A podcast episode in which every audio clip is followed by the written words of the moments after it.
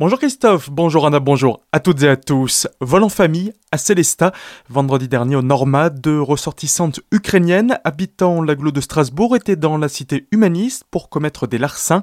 La mère et la fille ont été arrêtées en soirée après avoir dérobé pour plus de 300 euros de vêtements et appareils numériques.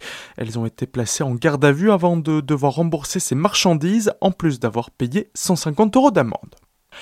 Accident de la route et alcool. Dimanche, aux alentours de 5 heures, un jeune homme fait une sortie de route entre le Schellenbull et Célesta.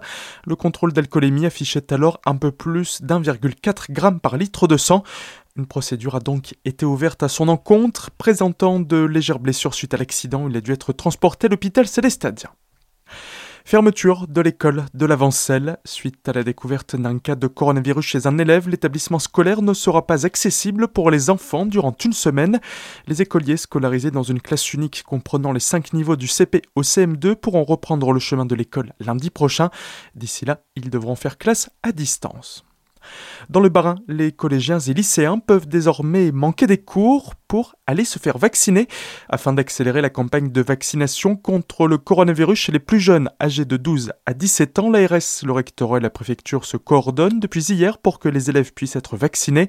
Pour ceux qui ne sont pas loin d'un centre, la logistique devrait être simple, mais pour ceux en zone rurale, des cars seront affrétés pour transporter les volontaires. Grève illimitée à Roufac, le personnel travaillant au centre hospitalier monte au créneau.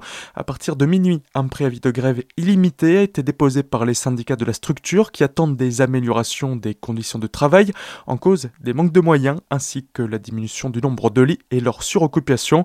Une mobilisation est également prévue devant le centre hospitalier jeudi après-midi. À Winsenheim, les trajets à la cantine se font désormais à bicyclette.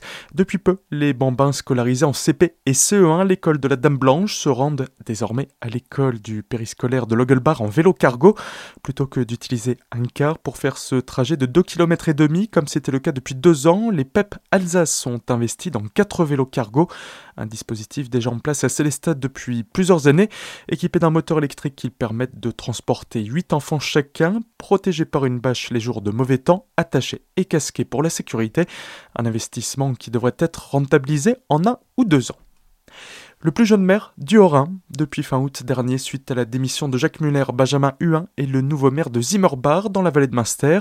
Bien qu'il veuille donner un nouveau souffle à sa commune, il restera dans la continuité de son prédécesseur. Je vais inscrire mon action et celle de toute l'équipe municipale dans la continuité de celle de Jacques Muller et donc quatre axes forts. L'amélioration du cadre de vie, cadre de vie paisible, cadre de vie rural, cadre de vie viticole, cadre de vie forestier, ça il faut le maintenir. Deuxièmement, la dynamisation du village parce que je ne me résous pas à ce que Zimmerbach soit un village dortoir de la périphérie périphérie de euh, Colmar. Quand j'étais jeune, il y avait euh, des sapeurs-pompiers, il y avait des jeux interquartiers, il y avait euh, du foot un peu les vendredis soirs, et il y avait, avant que jeunesse, encore une fête du vin, etc. Et là, c'est des choses qui ont disparu. Et là, avec le regain associatif que j'observe, parce qu'il y a des associations dynamiques dans le village, je veux, vraiment faire vivre Zimmerbar. Et faire vivre Zimmerbar, c'était d'ailleurs le nom de la liste que Jacques Muller avait présentée il y a un an et demi, et ça, je compte le poursuivre. Troisièmement, c'est la solidarité et la proximité qui me semble essentielle dans une petite commune. Et la quatrième chose, c'est euh, la protection de l'environnement. Je crois que chaque euh, acteur, public comme privé d'ailleurs, a une responsabilité aujourd'hui, une responsabilité historique, celle de tout faire pour euh, protéger la planète et plus encore que la planète, la vie